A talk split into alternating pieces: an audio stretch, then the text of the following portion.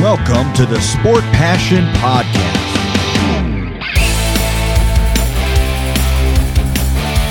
And here is your host, Lars Marendorf.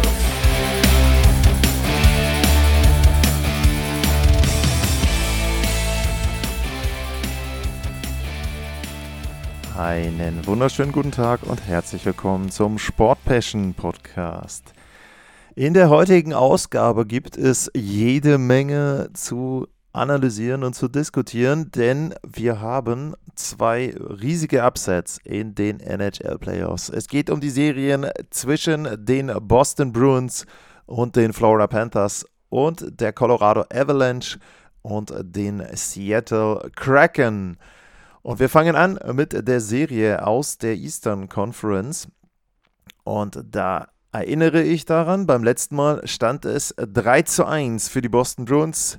Die hatten beide Spiele in Florida gewonnen, 4 zu 2 und 6 zu 2. Linus Ulmark hatte sich richtig gut reingespielt in die Serie und im Grunde ging man davon aus, dass sie in Spiel 5 zu Hause die Serie dicht machen und sich dann angucken, wer denn von Tampa und Toronto der Gegner sein könnte. Und die Florida Panthers, die hatten etwas dagegen und die haben ein Spiel 5 gespielt, was vielleicht insgesamt nicht so besonders gut war und wo sie deutlich unterlegen waren, was Advanced Metrics, was Schüsse und so weiter betrifft. Aber sie waren in der Lage, dieses Spiel zu gewinnen, weil sie von einem Torwartfehler profitiert haben. Wir gehen mal der Reihe nach. Die Panthers gehen ins Spiel 5 in Führung. Anthony Duclair mit seinem ersten Tor in den Playoffs. Marchand gleicht aus direkt zu Beginn des zweiten Abschnitts, aber Sam Bennett mit der Führung wieder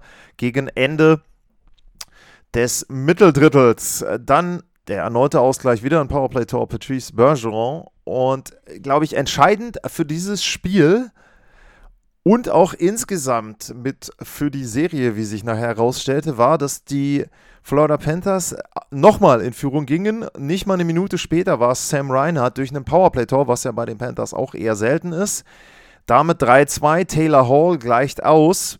Hall übrigens mit einer Wahnsinnsserie.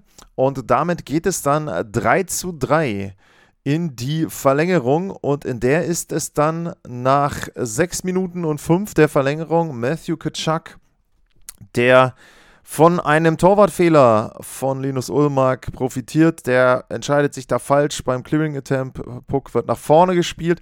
Und da muss man wirklich sagen, dass Matthew Kitschak etwas macht, was nicht jeder NHL-Spieler gemacht hätte. Und äh, da hat Paul Maurice, der Coach, gesagt, es gibt grob 700 NHL-Spieler, 640, 650 davon hätten in der Szene direkt geschossen. Und Matthew Kitschak zieht den Puck einfach nochmal rüber auf die Rückhand und hat dadurch einen wesentlich besseren Winkel und kann auch freier aufs Tor schießen. Also das dann einfach mehr Platz. Er macht das Tor 4 zu 3 für die Florida Panthers. Und sie klauen Spiel 5 und ich würde sagen, so die Stimmung bei den Boston Bruins war, naja gut, ärgerlich, aber letzten Endes, wir haben ja immer noch den Vorteil, wir haben mindestens noch, oder wir haben noch zwei Spiele, mindestens noch ein Spiel, wollte ich sagen.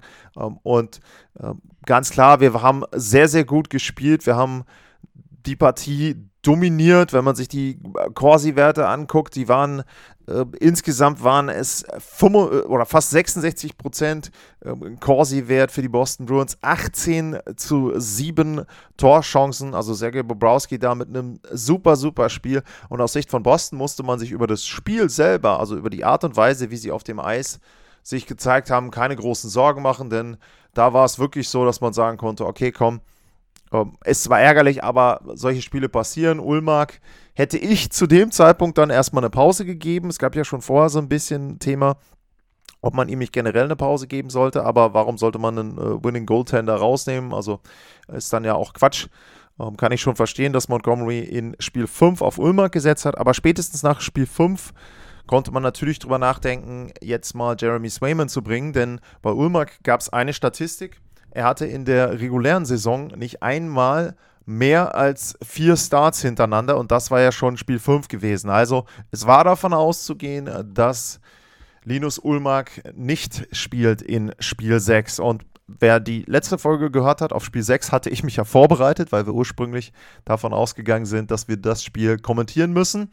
Und äh, dementsprechend ja, war ich dann erstaunt zu lesen, dass Linus Ulmark doch im Tor steht und Spiel 6 absolviert. Und das war eine Partie der wildesten Sorte. Keine 2 Minuten und 2 Sekunden gespielt, sondern 2 Minuten und 1. Und Brandon Montour bringt durch einen Powerplay-Tor die Panthers in Spiel 6 in Führung. Tyler Bertuzzi, der auch eine sehr gute Serie gespielt hat für die Boston Bruins, mit dem Ausgleich. Aber Matthew Kachuk wieder mit dem Führungstreffer für die Florida Panthers. Pasternak gleicht aus und ich glaube, das war, ich weiß nicht, Pasternak hat zwei Tore gemacht in dem Spiel. Ich weiß nicht mehr welches der beiden, aber eines von beiden ist bisher das Tor der Playoffs. Also er zieht sich den Puck da kurz vorm Tor rum und dann mit dem Schläger zwischen den Beinen einmal kurz oben rein in die Ecke. Wahnsinnstor, schaut euch das Ganze an. Ich gucke mal, ob ich bei YouTube nur das Tor ähm, finde und dann den Link rein kopieren kann oder auch von der NHL unten in die Show Notes. Sehr, sehr schönes Tor. Es steht 2-2, äh, dann 3-2, wieder mal durch Barkov. Auch das wichtig, erste Tor vom Captain der Florida Panthers. Es steht wieder 3 2. Dann beginnt der letzte Spielabschnitt. Und wir hatten das auf dem Second Screen laufen, weil wir dann Carolina gegen die New York Islanders kommentiert haben. Und es fällt das 3-3 durch Bertuzzi, es fällt das 4-3 durch David Pasternak. Und da habe ich dann gedacht, okay, komm, jetzt das Ding ist gekippt. Die Florida Panthers kommen nie zurück. Ähm, und Boston zieht jetzt Spiel 6 und die Serie. Nein. Zach Delpy reich, gleicht aus 4 zu 4. Aber ein paar Minuten später ist es Jake DeBrusk mit einem Shorthander. Und wieder denkt man, das muss doch jetzt ein Backbreaker sein. Du hast ein Überzahlspiel aus Sicht von Florida. Du kassierst einen Shorthander 4-5. Es sind unter 10 Minuten zu spielen. Die Boston Bruins gewinnen Spiel 6. Nein, Matthew Kitschak hat was dagegen.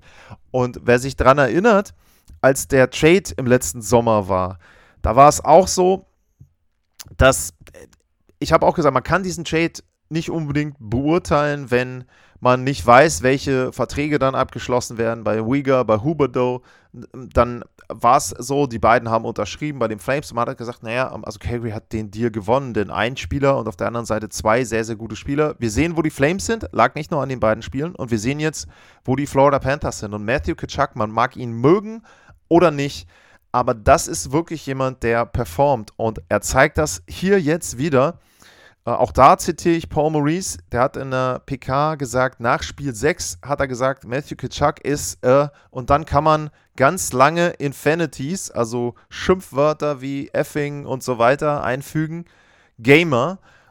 Und das sieht man hier wieder in Spiel 6. 5 zu 5 Ausgleich durch Matthew, Matthew Kitschuk in Überzahl. Und dann ist es natürlich Etu Lustarinen, der das 6 zu 5 erzielt. Sam Bennett noch ein Empty Net Goal obendrauf. Und die Panthers gewinnen ein ganz wildes Spiel 6 mit 7 zu 5. Und spätestens da war klar, dass Linus Ulmark eine Pause gebraucht hätte. Aber es war dann schon zu spät für die Boston Bruins. Damit geht es in Spiel 7 und natürlich ist der komplette und wirklich der komplette Druck auf den Boston Bruins. Ich erinnere nochmal dran, eine absolut historische Saison, in der sie diverse Rekorde pulverisiert haben, nicht eingestellt haben oder neu aufgestellt, sondern für mich wirklich pulverisiert, wenn du drüber nachdenkst, statt 62, 65 Siege, die Punkte und so weiter. Pulverisiert mehrere Rekorde und der Druck ist ganz klar bei den Boston Bruins. Und was passiert? Die Florida Panthers gehen in Führung. Brandon Montour durch ein Powerplay-Tor. Wieder Powerplay. Also auch da das Powerplay der Florida Panthers. Wahnsinn dass das jetzt auch in den Spielen funktioniert hat, vorher eben überhaupt nicht. Sam Reinhardt legt direkt zu Beginn des zweiten Abschnitts nochmal einen nach. Es steht 2 zu 0 für die Florida Panthers. Aber die Boston Bruins haben zum Beispiel einen David Krejci wieder mit dabei. Hat natürlich gefehlt am Anfang der Saison. Sie haben einen Tyler Bertuzzi, der wirklich, wie gesagt, mit Hall zusammen vielleicht die beiden besten Spieler der Bruins, kommen wir gleich noch zu. Der macht ein Powerplay-Tor und plötzlich steht es 2-2 dann zu, zu Beginn des letzten Abschnitts und kurze Zeit später, nicht mal fünf Minuten gespielt im letzten Drittel, David Pasternak, es steht 3-2, der TD Garden explodiert und jetzt sind alle sicher, okay, komm, ist zwar ärgerlich jetzt hier Spiel 7 zu haben und das Ganze nicht in Spiel 5 durchzuhaben, aber ist ja auch ein bisschen Unterhaltung und macht Spaß. Sehr schön, wir ziehen ein in Runde 2. Die Toronto Maple Leafs sind da und die zittern schon vor den Boston Bruins. Problem bei der Geschichte ist nur, die Florida Panthers geben nicht auf und die Florida Panthers schießen bei 6-5 Empty Net durch Brandon Montour das 3 zu 3, das fünfte Tor von Montour. Also wir können auch gleich nochmal dann gucken, wer bei welchem Team vielleicht die entscheidenden Spieler waren, die in der Serie wirklich dann auf der einen oder anderen Seite den Unterschied gemacht haben. Es steht 3 zu 3 und die Verlängerung geht los. Und bis auf eine Szene, meine ich, in der Verlängerung, ich will auch nochmal auf die Statistik gucken, bis auf eine Szene, meine ich, in der Verlängerung war es tatsächlich so für mich gefühlt, die Boston Bruins haben nur darauf gehofft, dass irgendwie auf irgendeine Art und Weise dieser Puck bitte reinspringt und dass dieses Zittern ein Ende hat und die Florida Panthers wollten dieses Spiel gewinnen. So sah für mich die Verlängerung aus. Torchancen werden hier mit 2 zu 0 gelistet. Ich meine, die Bruins hatten eine, äh, wo sie Bobrowski angeschossen haben. Ansonsten war es wirklich so, dass die Panthers schon mehrere Chancen hatten und letzten Endes ist es dann bei 8 Minuten und 35 Sekunden Carter Verhegi, der auch in der Vorsaison schon gegen die Washington Capitals, meine ich, zwei Siegtreffer hatte in der Verlängerung, der das 4 zu 3 erzielt für die Florida Panthers. Das bedeutet in dem Spiel ein 4 zu 3 und das bedeutet in der Serie ein 4 zu 3. Und damit ist es so, dass die Record-Setting Boston Bruins, President's Trophy Winner 2023, 135 Punkte und das sind 43 mehr gewesen als die Florida Panthers. Ich habe mich ja in der Vorschau nochmal, habe ich auch gesagt, das sind Wahnsinnszahlen, wenn du überlegst, 21,5 Siege mehr. 21,5 Siege, 22 Siege mehr, sagen wir es einfach, als der Gegner. Und trotzdem gewinnen sie diese Playoff-Serie nicht und verlieren und scheiden in Runde 1 aus. Und bevor wir gleich zum Gegner kommen, ich habe bei Twitter jetzt auch eine Umfrage äh, gestartet, atlas-mar, könnt ihr euch auch mit beteiligen, könnt ihr eure Kommentare dalassen, könnt ihr auch abstimmen. Für mich persönlich, ich muss noch mal gucken, aber mir fällt, glaube ich, nichts anderes ein. Für mich persönlich ist diese Niederlage der Boston Bruins das größte Kollaps in der Geschichte der NHL. Man könnte jetzt natürlich sagen, naja, ähm, die also, naja, nicht Kollaps, sondern der größte Upset. Kollaps könnte man die, die San Jose Sharks anführen, die drei führten die Boston Bruins selber, damals gegen die Flyers. Aber was ich damit meine ist, in der ersten Runde ein 1 gegen 8 Matchup, das ist für mich wirklich eine, oder gegen einen Titelverteidiger, das ist für mich wirklich eine Sensation. Die Boston Bruins hatten eine 3-1-Führung, sie hatten den klar besseren Kader und für mich ist auch der Unterschied, es gab auch schon ähm, jemanden, der die ähm, glaube ich, die Columbus Blue Jackets mit reingeworfen hat gegen Tampa Bay. Ich weiß, das war ein Sweep, aber damals musste man unterscheiden. Da hatte sich ja äh, Columbus sehr verstärkt zur Trade Deadline, unter anderem Duchesne mit dazu, waren ein Team, was durch Verletzungen auch vorher nicht so gut war, dann sehr, sehr gut geworden ist nach der Trade Deadline und das war nicht der typische Eighth Seed. Also die Florida Panthers sind für mich so ein bisschen das Gegenteil. Die waren letztes Jahr zwar President's Trophy Winner, aber sie mussten ja ein paar Spiele abgeben, haben bei weitem nicht mehr den Kader und die Tiefe, die sie letztes Jahr hatten. Und, und, sind ja auch gerade so in die Playoffs reingerutscht. Wenn die Pittsburgh Penguins gegen die Chicago Blackhawks gewinnen, reden wir über dieses Matchup gar nicht. Und dass die Mannschaft dann zurückkommt gegen die Boston Bruins und auch wenn man sich die Spiele, die Spielverläufe anguckt, dieses Spiel 6, wo Boston im letzten Abschnitt plötzlich die Führung hat, dieses Spiel 7, wo Boston das Spiel dreht und die Führung hat zu Hause, dass du diese Spiele nicht nach Hause bringst. Also vorher, die Bruins haben ja auch immer gerne die Sprüche gemacht Richtung Toronto Maple Leafs und so weiter und ich weiß, Boston hat 2011 einen Stanley Cup gewonnen, die Maple Leafs 67. Aber das hier ist einer der größten Choke-Jobs überhaupt.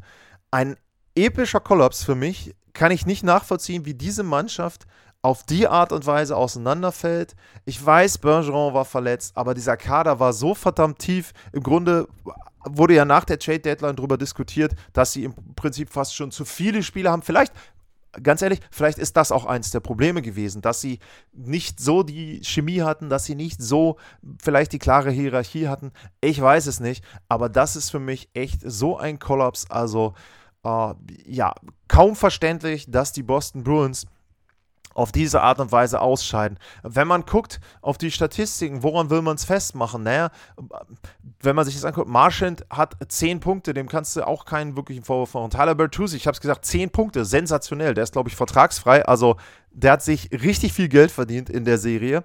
Äh, Orloff gekommen, hat 8 Vorlagen. Kannst du nicht viele Vorwürfe machen. Taylor Hall, habe ich auch gesagt, 8 äh, Tore, 8 äh, Punkte, davon 5 Tore. Jake DeBrusk mit 4.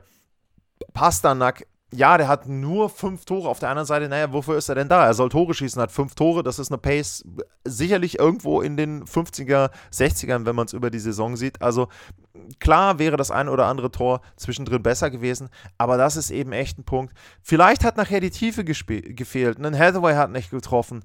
Ähm, Charlie Cole ein Tor. Äh, das ist vielleicht etwas, wo sie dann am Ende ja mehr Tiefe gebraucht hätten. Aber natürlich einer der Hauptgründe, für diesen Kollaps ist Linus Ulmark gewesen. Und auch das habe ich gesagt vor der Playoff-Serie.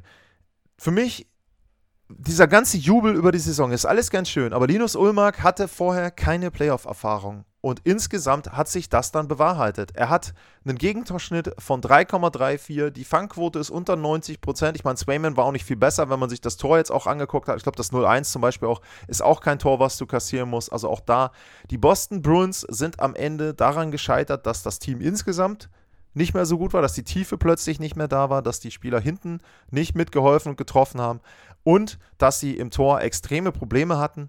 Und auf der Gegenseite hatten sie mit den Florida Panthers einen Gegner, der das im wahrsten Sinne des Wortes Raubtier, die haben das gerochen. Matthew Kitschak, 11 Punkte, 5 Tore. Brandon Montour als Verteidiger äh, hat acht Punkte, auch fünf Tore, zwei in Spiel sieben.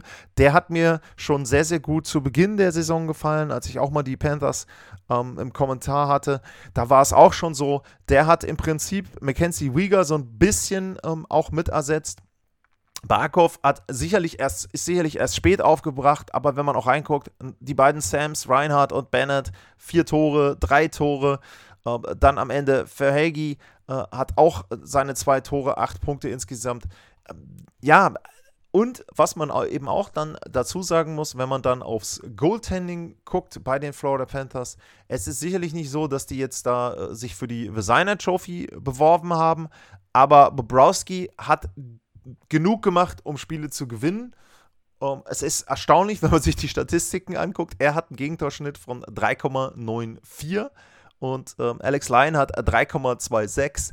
Oder fragst du dich dann schon so ein bisschen, äh, wie funktioniert es, dass die beiden mit dem Gegentorschnitt diese Serie gewinnen? Aber es ist nun mal so, ich hätte nicht gedacht, ich meine, habe jetzt ein paar Dinge gesagt, wo ich vorher meine Zweifel hatte, aber ich muss natürlich auch sagen, ich habe ja die Bruins auch gepickt. Ich hätte nicht gedacht, dass die Florida Panthers in der Lage sind, diese Serie zu gewinnen, in der Lage sind, zum Beispiel dann auch so ein 7-5 rauszuzaubern. Da habe ich gedacht, okay, ja, wenn sie 5 schießen, schießt halt Boston 7, weil die Tiefe da ist. Das war nicht der Fall. Also ich habe mich da richtig groß geirrt. Dementsprechend Glückwunsch an die Florida Panthers. Und es ist so ein bisschen, ja, vielleicht eine kleine Wiedergutmachung auch für die Fans im Gegensatz zum letzten Jahr. Da haben sie ja dann äh, trotz President's Trophy in der zweiten Runde verloren. Jetzt wartet mit Toronto natürlich ein großer Brocken, gar keine Frage. Aber ich freue mich auf die Serie natürlich auch, denn Florida ist ein offensives Team. Die Toronto Maple Leafs können offensiv spielen. Beide haben was gelernt. Beide haben so ein bisschen die Dämonen der Playoff-Vergangenheit vielleicht besiegt in diesen beiden vergangenen Serien. Dementsprechend sehr, sehr interessante Situation. Beide im Grunde ich will nicht sagen ohne Druck, aber beide können freier aufspielen. Und das, finde ich, wird eine sehr, sehr interessante Serie. Vorschau darauf kommt natürlich. So, jetzt einmal durchatmen und dann der Schwenk in die Western Conference. Und die Western Conference, Da erinnern wir uns dran, es geht um die Serie Seattle Kraken gegen die Colorado Avalanche. Es stand 2 zu 2. Jordan Eberle hatte Spiel 4 für Seattle gewonnen und damit ging es zurück nach Denver. Und in Denver war es so, dass mal wieder die Seattle Kraken die Führung erzielten. Wie in allen vier Spielen war es auch in Spiel 5 der Fall. Morgan Geeky mit dem 1 zu 0. Und wenig überraschend, Nathan McKinnon kurze Zeit später mit dem Ausgleich, aber auch da wieder, und das dann vielleicht auch entscheidend insgesamt für die Serie, knapp zwei Minuten später ist es ein Rookie, Tai Katje, mit dem 2 zu 1 für die Seattle Kraken. Nach 10 Minuten gespielt im Mittelabschnitt. Yanni Gurt legt einen nach, macht das 3 zu 3, äh, 3 zu 1, 3 zu 3, 3 zu 1 und Evan Rodriguez ist der Einzige, der dann für Colorado noch verkürzen kann. Und Seattle holt sich Spiel 5 und man muss auch sagen, insgesamt verdient. Sie hatten mehr Torchancen, sie hatten vor allem auch in den ersten beiden Dritteln mehr vom Spiel. Und es wirkte so, dass die einzige Ausnahme Spiel 3 war. Ansonsten waren die Spiele meistens so, dass Seattle im Grunde besser war, die ersten beiden Drittel, dass Colorado immer im Spiel geblieben ist, hat einen Push gehabt zum Schluss, aber Seattle entscheidet dann die Partien. Und man muss natürlich sagen, in dem Spiel war es auch so, Cale McCarr hat gefehlt den, der Colorado Avalanche und dementsprechend war da natürlich ein großer Verlust in der Abwehr, aber eben auch in der Offensive und einfach auch in der Spielkontrolle, weil Marcar natürlich auch jemand ist, der mit seinem Skating aus Situationen rauskommt, der einfach gut auch mal eine Drehung wieder zurück machen kann und sehr souverän das Spiel auch mal beruhigen kann. Und das hat ihnen natürlich komplett gefehlt in dem Spiel und Colorado damit mit dem Rücken zur Wand und es geht in Spiel 6 in Seattle und die Fans da hofften natürlich darauf, dass ihre Mannschaft dann entsprechend diese Partie gewinnen kann und direkt auch die erste Serie in der Vereinsgeschichte gewinnen kann.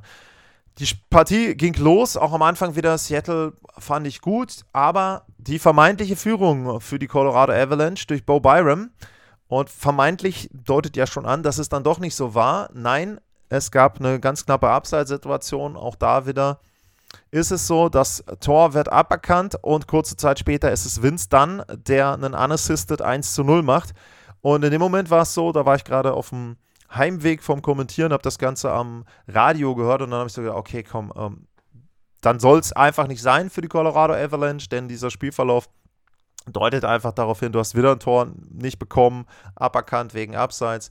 Ähm, dann geht der Gegner direkt kurze Zeit später in Führung und denkst, okay, komm, äh, irgendwann müssen sie ja mal sagen, okay, nee, äh, wir brechen ein. Es ist nicht so. Miko Rantanen, der schon ein gutes erstes Drittel hatte, gleicht aus kurz vor Ende des ähm, ersten Abschnitts. Und das zweite Drittel war dann für mich eine absolute Demonstration dessen, was möglich ist bei der Colorado Avalanche.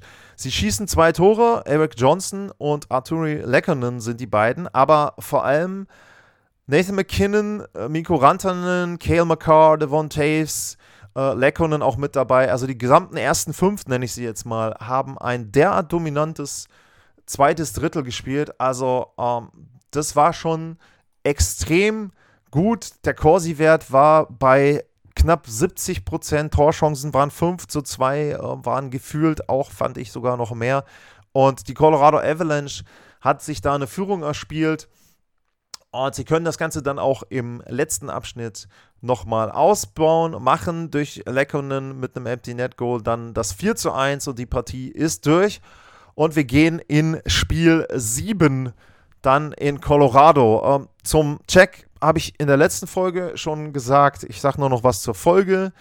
Ähm, der fünfte Nackenwirbel ist gebrochen bei Andrew Cogliano. Der kann natürlich dementsprechend in Spiel 7 nicht eingreifen und damit muss Jared Bentner wieder einen Ausfall verkraften. Also äh, ja, war dann so, dass er nochmal umbauen musste und tatsächlich war Cogliano mit seiner Reihe auch in Spiel 6 äh, eine Reihe, die wirklich gut gespielt hat, fand ich, die auch in der Lage war. Die haben zwar nicht getroffen, aber trotzdem, sie haben defensiv gut gestanden, sie haben Torchancen mitgeneriert. Also ich fand, das war eine gute Reihe für Colorado. Dementsprechend das natürlich dann auch ein Verlust. Dann gehen wir in Spiel 7. Also wir hatten parallel, nicht parallel, aber an einem Abend dann zweimal Spiel 7. Boston, Florida und Colorado gegen Seattle. Und ja, im Grunde wieder ähm, ein, ein Spiel, wo du sagst, ja, die Avalanche müssten ihre Torchancen machen. Ähm, Colorado spielte besser, ist vielleicht auch für mich das beste erste Drittel gewesen, was sie in der gesamten Serie gehabt haben, aber sie können das Tor nicht machen. Corsi wäre auch wieder an die 70, 2 zu 0 Torchancen. Ähm, sie gehen aber aus dem Spielabschnitt mit 0 zu 0 raus. Und dann ist es so, im zweiten Drittel geht mal wieder Seattle in Führung. Sieben Spiele, siebenmal die Führung für Seattle. Und im Grunde ist es bemerkenswert, dass wir überhaupt darüber reden, dass Colorado irgendwie diese Serie noch gewinnen kann. Und auch war bei Boston ja eben auch schon Thema Regular Season. Die Fs waren das Team, meine ich, was die meisten Führungstreffer in der regulären Saison hatte. Also genau umgekehrt jetzt in den Playoffs nicht einmal in Führung gewesen. Oliver Bjorkstrand mit dem 1 zu 0 und weil es so schön ist, ein paar Minuten später äh, Bjorkstrand mit dem 2 zu 0 auch noch. Es ist kurz vor Ende des zweiten Abschnitts Mikko Rantanen mit einem Powerplay-Tor, siebte Tor im siebten Spiel mit dem 2 zu 1. Und da hat man gedacht, okay, komm, jetzt im letzten Abschnitt könnten die Fs das packen. Und es sieht auch so aus. Nathan McKinnon mit dem Ausgleich. Es steht 2 zu 2. Die Halle ist auch wieder komplett am Ausrasten. Tja, und dann haben die Video-Coaches, Video-Assistants, wie auch immer die heißen, von den Seattle Kraken wieder eingegriffen. 17 Sekunden vor dem 2 zu 1 gab es eine Abseitssituation von Arturi Lekkonen. Und das führt dann dazu, dass das äh, vor dem 2 zu 2, dass das 2 zu 2 dann durch Nathan McKinnon nicht zählt. Colorado rennt an. Colorado hat auch Chancen. Aber die Seattle Kraken und dann vor allem auch Philipp Grubauer, die sind in der Lage, dieses 2 zu 1 über die Zeit zu bringen und zu verteidigen. Und damit gewinnt die neueste Franchise der NHL ihre erste Playoff-Serie und das auch gleich gegen den Titelverteidiger. Heißt, wir werden einen neuen Champion in der NHL sehen. Komme ich zum Schluss der Sendung noch drauf. Und man muss vor allem eines sagen in dieser Serie: Philipp Grubauer ist absolut der MVP. Gegentorschnitt 2,44. Das hört sich jetzt noch nicht so überragend an, aber eine 92,6 Fangquote. Das ist schon mega, was er da geleistet hat. Er ermöglicht seinem Team den Einzug in die zweite Runde. Und wenn wir über Unterschiede reden, dann gibt es für mich eine Statistik, die man erwähnen sollte, bei den Seattle Kraken haben von 20 eingesetzten Spielern 18 einen Punkt und bei der Colorado Avalanche waren es 22 eingesetzte Spieler und davon haben 12 einen Punkt in der Serie. Und das sagt schon viel darüber aus, was die Gründe waren dafür, dass Seattle sich durchsetzen konnte. Die sind sehr, sehr tief besetzt. Die haben es auch geschafft, zum Beispiel Jared McCann ähm, der hat nur einen einzigen Punkt, hat nur vier Spiele gemacht, ist ja verletzt seit dem Check von McCarr. Aber trotzdem haben auch die anderen eben mitgetroffen. Sie haben so viele Spieler, die ein Tor gemacht haben. Sie haben keinen Spieler. Seattle hat nicht einen Spieler, der mehr als zwei Tore gemacht hat. So, wenn wir dann aber auf die Gegenseite gucken und wenn wir gucken bei der Colorado Avalanche, wie sieht es denn da aus? Und was haben denn da die Spieler so gezeigt? Die haben mit Rantanen einen, der hat sieben, McKinnon drei, Lekkonen drei. Ähm, dann sind andere Spieler wie einen Devon Taves, der hat neun Punkte. Du hast einen Makar, der hat auch fünf Punkte in sechs Spielen. Aber was man eben sagen muss, die Colorado Avalanche hatten nicht ein einziges Tor, wo Rantanen, Taves, McKinnon oder McCarr nicht beteiligt waren. Und das ist etwas, du musst einfach sagen, es hat am Ende dann die Tiefe gefehlt. Die dritte, vierte Reihe bei Colorado, die haben einfach keine Tore geschossen, die haben nicht dazu beigetragen, dass sie irgendwie Offensive haben. Und dann am Ende war es so, äh, Nathan McKinnon hatte, glaube ich, wieder die 26 Minuten ähm, gespielt am Ende. Der hat im Durchschnitt eine Eiszeit gehabt von äh, fast 24 Minuten auf die Serie gesehen. Also das ist dann einfach zu viel Eiszeit. Es ist so, man hat es in Spiel 6 gesehen, Rantanen und McKinnon können Rantanen, McKinnon, McCarr, Tace, die, die vier, sage ich jetzt mal, äh, die können auch ein Spiel mal dominieren und ein Spiel gewinnen, aber sie können keine Serie gewinnen, wenn sie nicht in irgendeiner Form Support bekommen. Gibt natürlich Gründe bei Colorado, gar keine Frage. Allen voran, wenn ein Landeskog mit dabei ist, die Geschichte um Valerie Nishushkin, äh, der abgereist ist, nach der zwar in Seattle war, aber dann äh, Spiel 2, danach ist er abgereist, weil man irgendwie eine Frau, die unter Drogen gesetzt äh, war, in seinem Zimmer gefunden hat und so weiter. Also ganz, ganz dubiose Geschichte. Dann hat man die Verletzten dazu. Es ist nur ein Helm, es ist nur ein Cogliano auf dem Papier, aber auf der anderen Seite, man hat eben gesehen, es ist wenig Tiefe da. Cogliano ist einer, der hat 1200 NHL-Spiele, der hat mega Erfahrung und das hat am Ende dann der Colorado Avalanche gefehlt.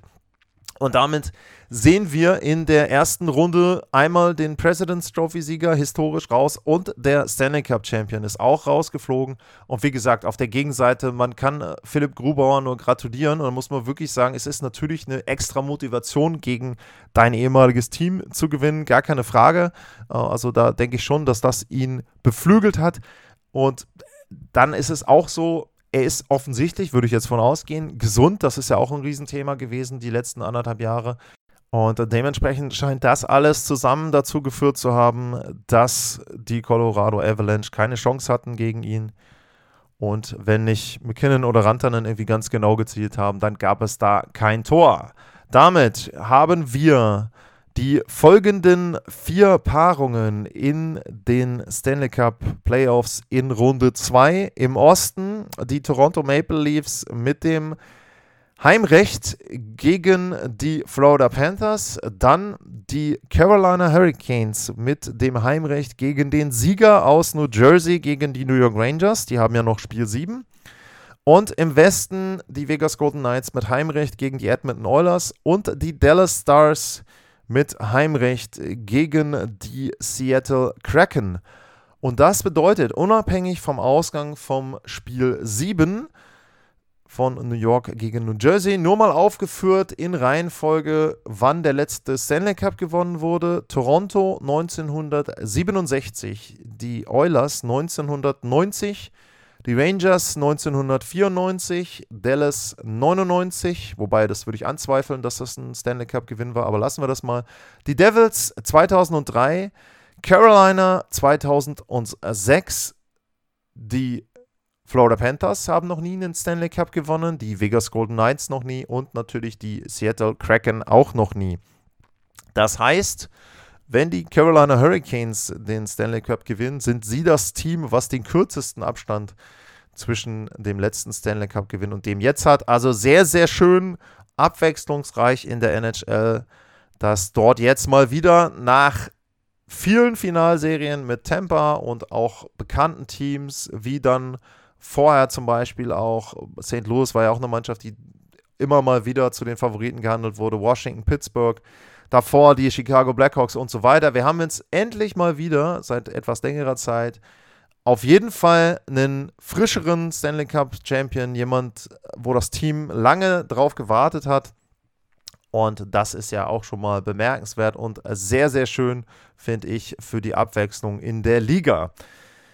Ja, damit würde ich erstmal sagen, es ist für heute gut. Spiel 7 der New York Rangers gegen New Jersey Devils gibt es um 2 Uhr deutscher Nacht in der Nacht vom 1. Mai auf den 2. Mai, Montag auf Dienstag. Dazu dann mehr und es gibt natürlich jetzt auch dann die Vorschau-Sendungen auf die vier Playoff-Serien. Wie gesagt, Carolina, Rangers oder Devils dann als letztes. Für heute vielen Dank fürs Zuhören, bleibt gesund und tschüss.